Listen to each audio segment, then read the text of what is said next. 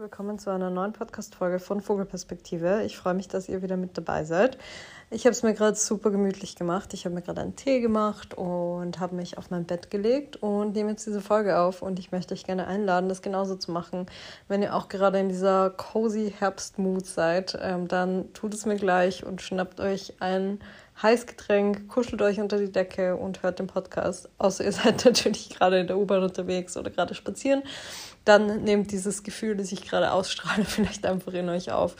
Ähm, ich bin absolut kein Fan von Herbst, beziehungsweise es stimmt gar nicht. Ich bin eigentlich ein riesengroßer Fan von Herbst. Ich mag den Herbsteinbruch extrem gerne. Ich mag die warmen Herbsttage, diesen Spätsommer-Vibe. Ich mag es, wenn es gegen 19, 20 Uhr dunkel wird, weil dann abends einfach so eine gemütlichere Mut aufkommt. Und ich im Sommer oftmals das Problem habe, dass ich extreme FOMO bekomme, wenn ich zum Beispiel trotzdem mal um 9 im Bett bin und dann ist es aber noch hell draußen und dann denke ich mir, ich sollte eigentlich draußen sein und irgendwelche Abenteuer erleben.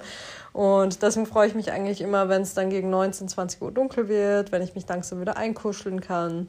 Wenn aber noch genug Sonne da ist und genug Helligkeit und Tag, das liebe ich. Und ich liebe auch diese Temperatur rund um 20 Grad, wenn man so einen leichten Pulli anziehen kann. Aber was ich absolut nicht liebe, ist die, ja, die Perspektive, dass es bald um 15 Uhr dunkel wird, dass es bald richtig eklig draußen wird und dass es ein paar Monate andauert. Und davor habe ich eigentlich jedes Jahr Angst, weil ich das bis, ja, ich würde sagen, Januar, Februar ganz gut aushalte und ab März reicht es mir dann. Also dann bin ich wirklich einfach am Limit und merke, dass mir das extrem zusetzt und dass ich erst wieder aufblühe, wenn es richtig warm wird. Und so läuft es irgendwie jedes Jahr ab. Und je mehr ich ein Bewusstsein dafür entwickle, desto besser wird es auch. Aber es ist, glaube ich, trotzdem ein bekanntes Phänomen und es wird sicher vielen von euch genauso gehen. Ich kenne zwar Menschen, die den Winter und die Dunkelheit extrem lieben und auch mit grauem Regenwetter richtig gut umgehen können, aber ich gehöre definitiv nicht dazu. Und so graue Regentage lösen einfach sehr, sehr viel Schwere in mir aus. Und deswegen habe ich da immer ein bisschen Angst. Ich habe natürlich das große Privileg, dass ich selbstständig bin, dass ich eigentlich jederzeit meine Sachen packen kann und auch mal woanders hin kann. Das muss auch nicht immer eine Fernreise sein, irgendwo hin, wo es super warm ist. Ähm, das ist natürlich das beste Szenario. Aber oftmals hilft es mir auch schon so ein bisschen aus meinem Alltag rauszukommen. Und deswegen habe ich auch super viele Trips geplant jetzt für den Herbst. Ich bin zweimal in Mallorca, ich bin einmal in Berlin. Ich bin in Mainz und ähm, dann im Januar werde ich hoffentlich wieder wegfliegen für ein, zwei Monate. Und das ist natürlich, wie gesagt, ein Riesenprivileg und ich weiß, dass sehr viele diese Möglichkeit nicht haben. Also es ist Jammern auf hohem Niveau. Aber nachdem ich mir dieses Privileg auch irgendwie selbst ähm, erschaffen habe bis zu einem gewissen Grad, natürlich bin ich immer noch in einer sehr guten Ausgangsposition, aber habe natürlich auch viel gemacht dafür, dass ich mir das ermöglichen kann. Werde ich das auf jeden Fall auch nutzen und ähm, freue mich auf jeden Fall auf die nächsten Monate, trotz dieser, ja, trotz dieser Perspektive, dass es bald eklig draußen wird. Na gut, ich habe jetzt genug um den heißen Brei rumgeredet. Ähm, ich möchte heute über ein Thema reden, das ich in letzter Zeit öfters in meinen Instagram Stories, in meinen QAs angesprochen habe. Und zwar ist es mein Leben als People Pleaser. Ich habe sehr oft in letzter Zeit die Frage bekommen, was so meine größten Learnings in der Therapie sind. Und dann habe ich auch darüber gesprochen, dass das Thema Raum einnehmen für mich ein ganz, ganz großes Thema ist. Und viele haben auch gar nicht verstanden, was es bedeutet, Raum einzunehmen. Und ich glaube, das hängt bei mir sehr stark mit diesem People-Pleaser-Sein zusammen. Raum einnehmen heißt für mich, dass ich mir zugestehe, dass meine Emotionen valide sind, dass ich meine Emotionen auch nach außen tragen darf und mich nicht immer daran orientieren muss, was alle in meinem Umfeld wollen. Und bis zu einem gewissen Grad ist es, wie gesagt, ein schmaler Grad zwischen Empathie und ähm, nicht respektlos anderen gegenüber sein, aber trotzdem seine eigenen Grenzen respektieren und trotzdem seine eigenen Grenzen auch zu kommunizieren.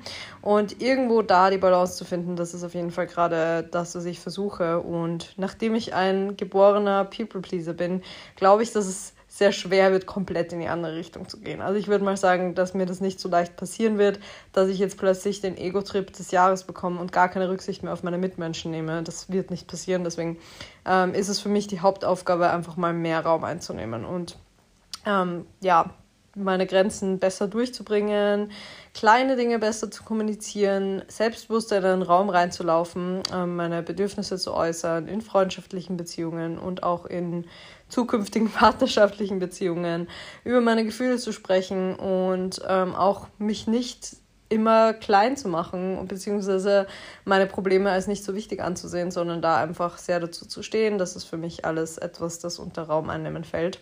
Und ja, wie gesagt, ich bin ein geborener People-Pleaser und das hat sich vor allem bei mir in folgenden Punkten gezeigt. Ich kann extrem schlecht Nein sagen. Ich beziehe das Verhalten von anderen Menschen immer auf mich und denke, dass ich etwas damit zu tun habe, dass sie sich gerade so verhalten oder ihre Emotionen gerade so sind.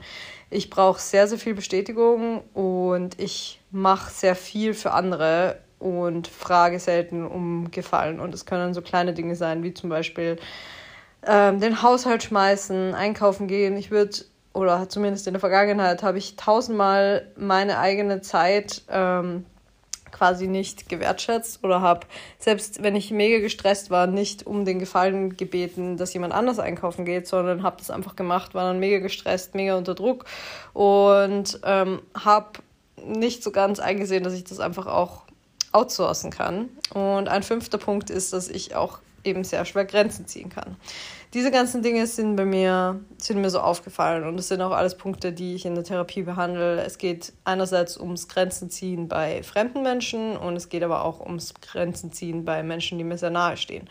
Und natürlich ist der Ursprung dieses People-Pleaser-Seins fast immer in der Kindheit. Ähm, darauf möchte ich aber nicht so genau eingehen, weil das natürlich sehr privat ist, was in meiner Kindheit so ähm, abgelaufen ist, wie da die Dynamiken waren. Ich kann auf jeden Fall sagen, dass ich natürlich zwei sehr liebevolle Eltern habe, die absolut alles für mich gemacht haben, aber Eltern sind auch keine perfekten Menschen und natürlich nimmt man Verhaltensweisen mit, ähm, die dann vielleicht diesen Outcome haben, dass man zu einem extremen People-Pleaser wird.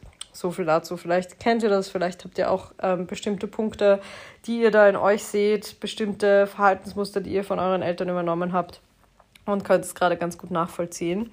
Ich möchte auch mit einer kleinen Anekdote noch mal in das Thema reinstarten. Und zwar eine Geschichte, die mir aufgefallen ist, die so das Paradebeispiel meines People-Pleaser-Seins ist. Und zwar, das war mein Geburtstag 2020. Ähm, logischerweise in der Pandemie. Aber wir wissen ja alle, der Sommer 2020 war wieder relativ entspannt und ich habe ja im September Geburtstag und da war gerade so, es war gerade so an der Kippe zu einem erneuten Lockdown. Aber die Wochen davor sah es eigentlich noch ganz gut aus. Ich habe so eine kleine Geburtstagsfeier geplant, eigentlich in einem Lokal. Das wurde dann auch immer schwieriger, die Personenanzahl wurde eingeschränkt und dann dachten wir uns, okay, wir tun uns das Ganze gar nicht an, sondern wir feiern einfach mit einem kleinen Circle an Menschen zu Hause. Mm, alles nach den Vorgaben, die es damals gab, also keine Sorge. Auch zusätzlich mit Schnelltests und so weiter. Also es war wirklich alles relativ safe und ich habe das Beste draus gemacht aus meinem Geburtstag und versucht, da trotzdem eine kleine Feier auf die Beine zu stellen. Gut, so weit, so gut. ähm, dann ein paar Tage vor meinem Geburtstag hatte ich ein Tinder-Date mit einem Typen, den ich nicht kannte, aber ich kannte eine Freundin von ihm und wir haben uns eigentlich mega gut verstanden. Er war eigentlich super nett und ähm, er hat mich gefragt, was ich an meinem Geburtstag geplant habe. Und ich habe ihm erzählt, dass wir eine kleine Feier bei uns machen und habe mich in diesem Moment, nur weil er diese Frage gestellt hat, was ich an meinem Geburtstag mache, sofort in der Rolle gefühlt, ihn einladen zu müssen, was absolut absurd ist, weil ich kannte diesen Typen einen Tag lang, also eine Stunde lang eigentlich. Wir waren gerade mal auf einem Date, auf einem ersten Coffee-Date und nur weil er mir die Frage gestellt hat, was ich an meinem Geburtstag mache und nur weil eine Freundin eben die gemeinsame Freundin von uns auch bei der Feier dabei war, dachte ich mir, okay, ich muss ihn jetzt einladen, weil sonst wirkt das extrem unhöflich. Nicht, dass mir einmal der Gedanke kam, hey, es ist mein Geburtstag, ich kann meinen Geburtstag so verbringen, wie ich das möchte. Ich kann Leute einladen, die ich dabei haben möchte und andere nicht einladen, die ich nicht dabei haben möchte. Nein, es ging in diesem Moment nur darum, dass er das vielleicht komisch finden würde, wenn ich ihn jetzt nicht dazu einlade. Gut, also habe ich ihn eingeladen, fand ich eigentlich dann auch voll okay und habe mich eigentlich auch darauf gefreut, dass er kam, weil ich ihn ganz nett fand. Gut, dann kam mein Geburtstag und es war eine super schöne quasi Pre-Fire in einem kleineren Kreis. Es waren vielleicht fünf Leute da. Wir haben Spiele gespielt, was getrunken, gegessen und so weiter. Und irgendwann gegen elf, zwölf tauchte dann dieser Typ auf. Und er tauchte auf und war absurd betrunken Wirklich. Also er kam schon an und ich dachte mir so, okay, der Typ, der gerade vor ein paar Tagen mit mir auf einem Coffee Date war, von dem ist nicht mehr viel da. Weil er wirklich komplett anders war als davor und auch schon ein bisschen unangenehm aufgefallen ist, aber es war noch nicht so schlimm. Also war noch alles in Ordnung, wir haben uns zwischendurch unterhalten und es waren ja auch andere Leute da, mit denen ich geredet habe.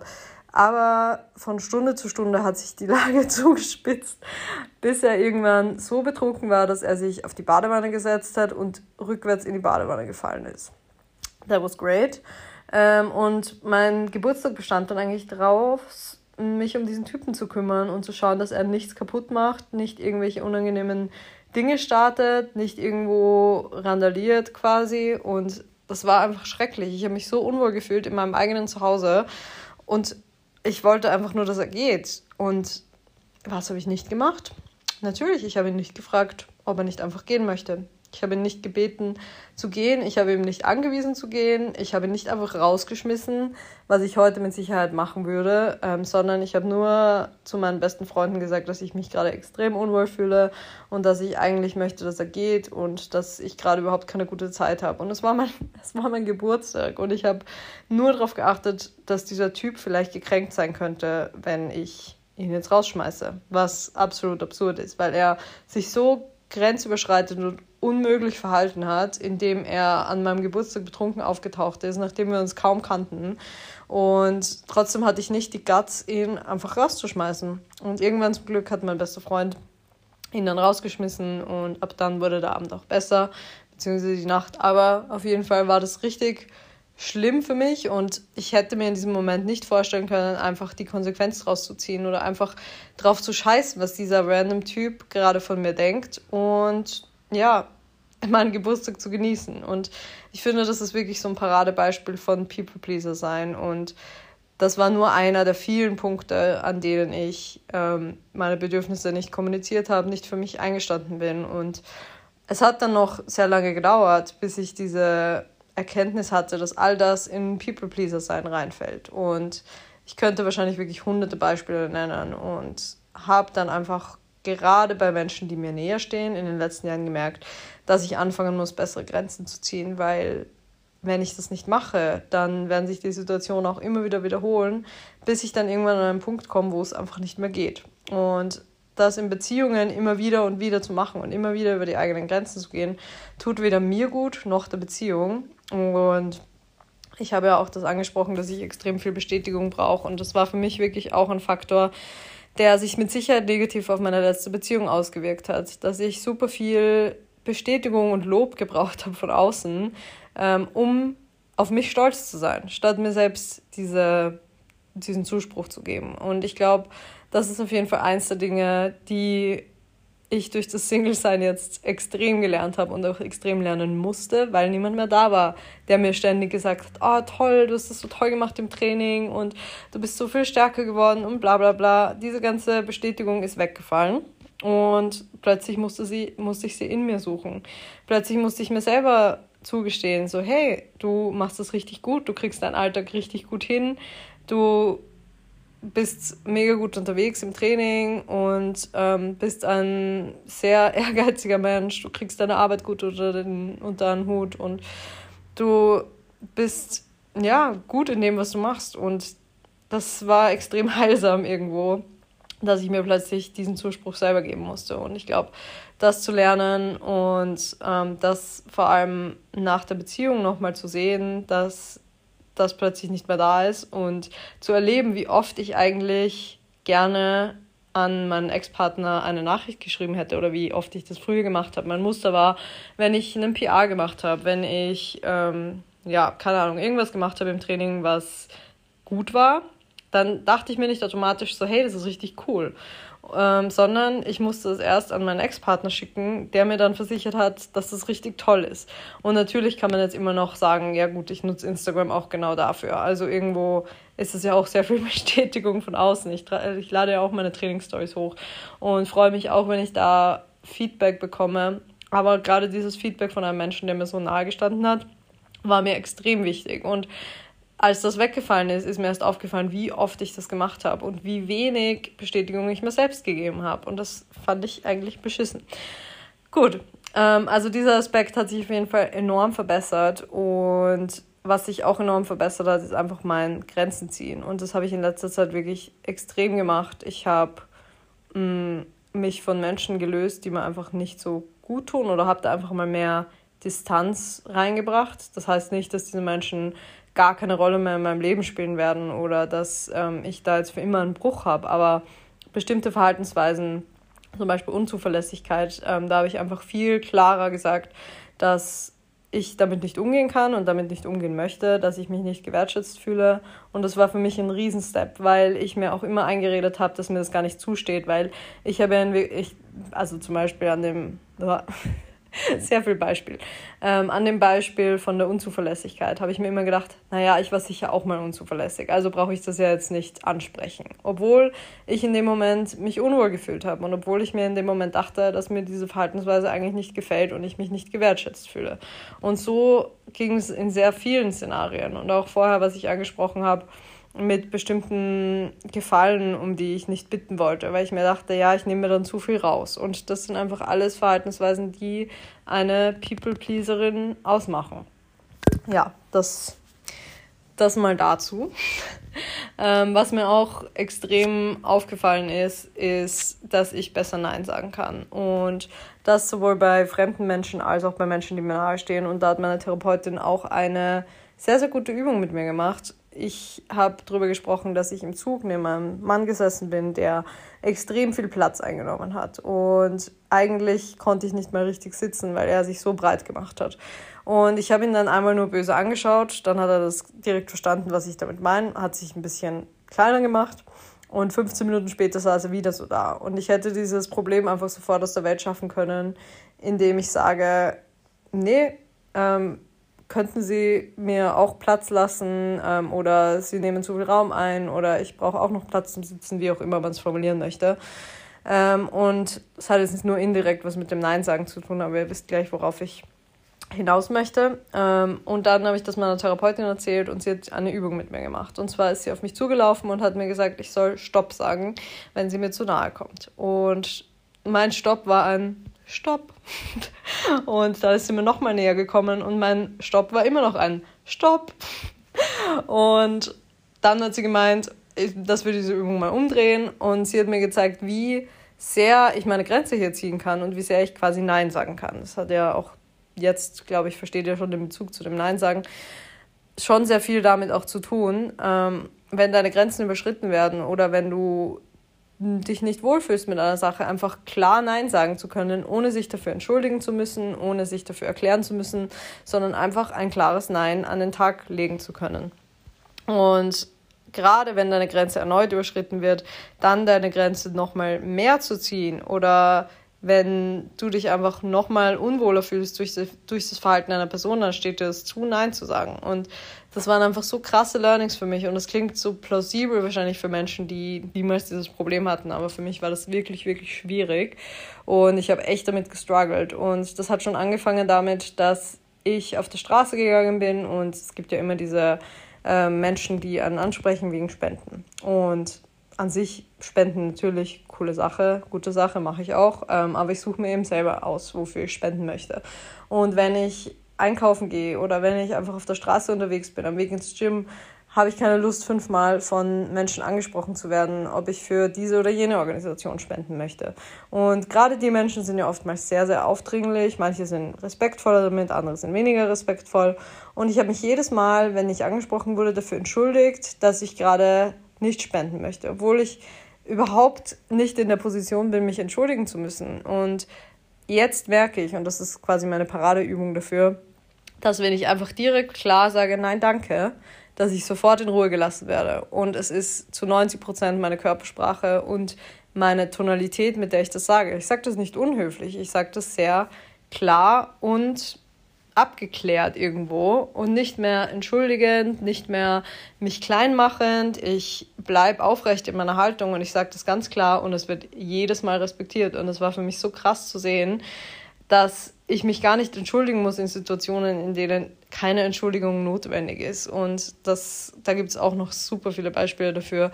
Situationen, in denen, man, in denen man sich intuitiv als People-Pleaser entschuldigt, obwohl man sich nicht entschuldigen muss. Entschuldigungen haben ihren Time and Place, aber wenn man gerade keine Spende abschließen möchte, dann muss man sich nicht dafür entschuldigen, sondern man kann auch einfach klar sagen, nein, danke.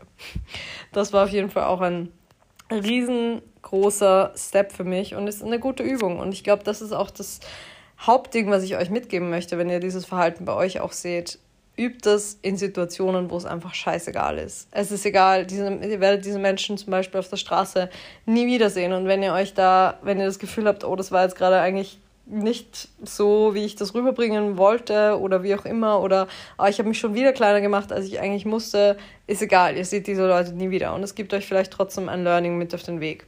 Und an solchen kleinen Situationen mal zu üben, Nein zu sagen, ist super wichtig und super heilsam und hat mir auf jeden Fall extrem geholfen. Und dann kann man diesen Schritt weiter ausweiten und kann es auch auf andere Situationen übertragen. Kann, wenn man zum Beispiel keine Lust hat, rauszugehen, auch einfach mal sagen, nee, heute habe ich eigentlich mehr Lust, zu Hause zu bleiben, ohne sich zu entschuldigen, zu sagen, nee, sorry, ich kann heute nicht. Wieder ein Fall von, ich muss mich dafür nicht entschuldigen. Und all diese Steps kann man Schritt für Schritt einfach für sich durchmachen. Und niemand sagt einem, wie schnell das Ganze gehen muss. Und ähm, es gibt dafür kein richtig oder falsch. Aber jedes Mal wird man merken, und das habe ich auf jeden Fall gemerkt, wie heilsam es ist, diese Haltung einzunehmen. Und auch in der Familie. Ich weiß nicht, wie eure Familienkonstellation ist. Ähm, und wie sehr ihr da vielleicht drunter leidet. Aber ich glaube schon, dass es viele Menschen gibt, die gerade bei ihrer Familie das Gefühl haben, sie sind ihrer Familie etwas schuldig und vielleicht gerade wenn ihr weiter weg wohnt, so wie ich auch, dass man dann das Gefühl hat, wenn man dann da ist, ähm, dann muss man erst recht seiner Familie alles geben und muss die ganze Zeit super präsent sein, obwohl man manchmal einfach exhausted ist und es viel sein kann, sich mit seiner Familie zu umgeben als erwachsener Mensch. Und ich habe jetzt gemerkt, als ich auch meine Familie besucht habe, dass ich viel klarer Stellung beziehe, was ich gerade brauche und was sich gerade für mich gut anfühlt und dass ich mich nicht mehr so sehr in der Position sehe, mich erklären zu müssen, sondern meine Bedürfnisse einfach äußere. Und in keinem Szenario war das ein Problem. Und jedes Mal davor habe ich mir viel zu viele Gedanken darüber gemacht, was irgendjemand jetzt denken könnte, ob sich irgendjemand vor den Kopf gestoßen fühlen könnte, ob die Situation eskaliert, was auch immer. Ich habe mir so viel ausgemalt, habe so viel Raum in meinem Kopf dafür aufgegeben, ähm, mir alle möglichen Szenarien durchzudenken. Und am Ende des Tages war das gar kein Thema. Und ich glaube, das ist ganz oft etwas, was ein Problem von People-Pleasern ist, dass sie sich ausmalen, was alles passieren könnte, was im Worst Case sein wird. Und oftmals, wenn wir darüber nachdenken, wie schlimm ist der Worst Case wirklich? Wenn, deine Bedürfn wenn du deine Bedürfnisse äußerst und jemand möchte dir die absprechen, dann ist es immer noch eigentlich ein Problem auf der anderen Seite. Es ist nicht dein Problem, dass deine Bedürfnisse so oder so aussehen. Und es sagt sehr viel mehr über die anderen Menschen aus, wenn sie dir versuchen, deine Bedürfnisse abzusprechen. Und in den meisten Fällen, das kann ich euch garantieren, wird das nicht mal passieren. Niemand wird dir deine Bedürfnisse absprechen, weil man Menschen, die ihre Bedürfnisse äußern und die klar sind mit dem, was sie wollen, die werden respektiert. Und das ist auch das, was ich gerade merke, dass ich viel mehr das Gefühl habe, respektiert zu werden, auch wenn ich eigentlich gerade das mache, was die Person nicht von mir erwartet. Und das ist krass zu sehen, weil ich glaube, oftmals denken wir, dass Menschen uns dann mögen oder dann respektieren, wenn wir das machen, was sie von uns erwarten. Und kontraintuitiv ist oftmals das Gegenteil der Fall. Und meine Therapeutin hat auch zu mir gesagt, niemand mag Menschen um sich haben, die immer nur das machen, was alle anderen von ihnen erwarten, weil das macht euch als Mensch und mich als Mensch auch nicht aus. Wir sind alle Individuen, die eigene Bedürfnisse haben und selbst wenn es vielleicht ungewohnt wird für Menschen in eurem Umfeld, zuerst, wenn ihr plötzlich beginnt, eure Bedürfnisse zu äußern, am Ende des Tages wollen diese Menschen ja nur das Beste für euch. Und wenn sie nicht das Beste für euch wollen, dann sind es vielleicht auch die falschen Menschen in eurem Umfeld.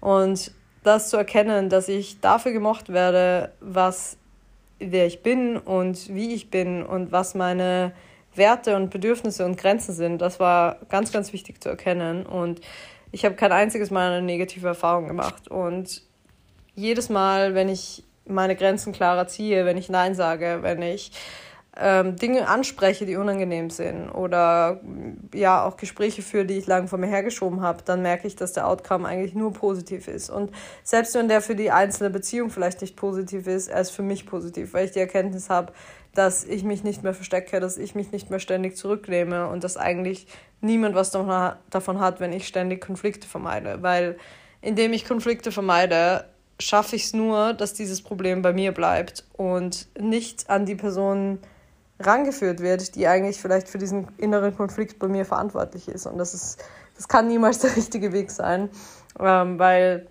gerade in dem Beispiel, wenn Grenzen überschritten werden, so, wenn, gehen wir zurück zu dem Geburtstagsbeispiel, wenn da meine Grenze so klar überschritten wird und sich ein Mensch mir gegenüber so respektlos verhält, dann habe ich am Ende die negativen Gefühle. Ich bin alleine gewesen mit diesem negativen Gefühl, dass mein Geburtstag gerade scheiße ist, nur weil ich in der anderen Person keine negativen Gefühle auslösen wollte. Und das ist niemals fair. Und am Ende des Tages war dieser Mensch auch niemand, den ich in meinem Leben haben wollte. Und nach dieser Aktion mm, war das für mich auch gegessen. Und trotzdem war es mir so viel wichtiger, was dieser Mensch von mir denkt. Das kann einfach nicht der richtige Weg sein. Ja, ich glaube, ähm, ich habe meine Message ganz gut rübergebracht. Vielleicht habt ihr euch in dem einen oder anderen Szenario wiedergefunden. Vielleicht habt ihr die eine oder andere Verhaltensweise von euch auch wieder erkannt in mir. Ihr könnt mir auch gerne da eure Erfahrungen damit schreiben. Ihr könnt mir gerne eure Stories erzählen, wie immer. Schreibt die gerne an, Inst an Instagram, an mich auf Instagram oder an meine E-Mail-Adresse. Die findet ihr auch in den Show Notes. Und ja, ich freue mich von euch zu lesen, meine Fellow People Pleaser. Ähm, ich weiß, dass wir da rauskommen und ich weiß, dass man Schritt für Schritt dieses Verhalten ein bisschen ablegen kann und sich selbst damit auf jeden Fall einen riesengroßen Gefallen tut. Und ich bedanke mich bei euch fürs Zuhören und hoffe, dass ihr beim nächsten Mal wieder. Nee, ich kann nicht mehr reden heute. Dass ihr beim nächsten Mal wieder mit dabei seid. Tschüss!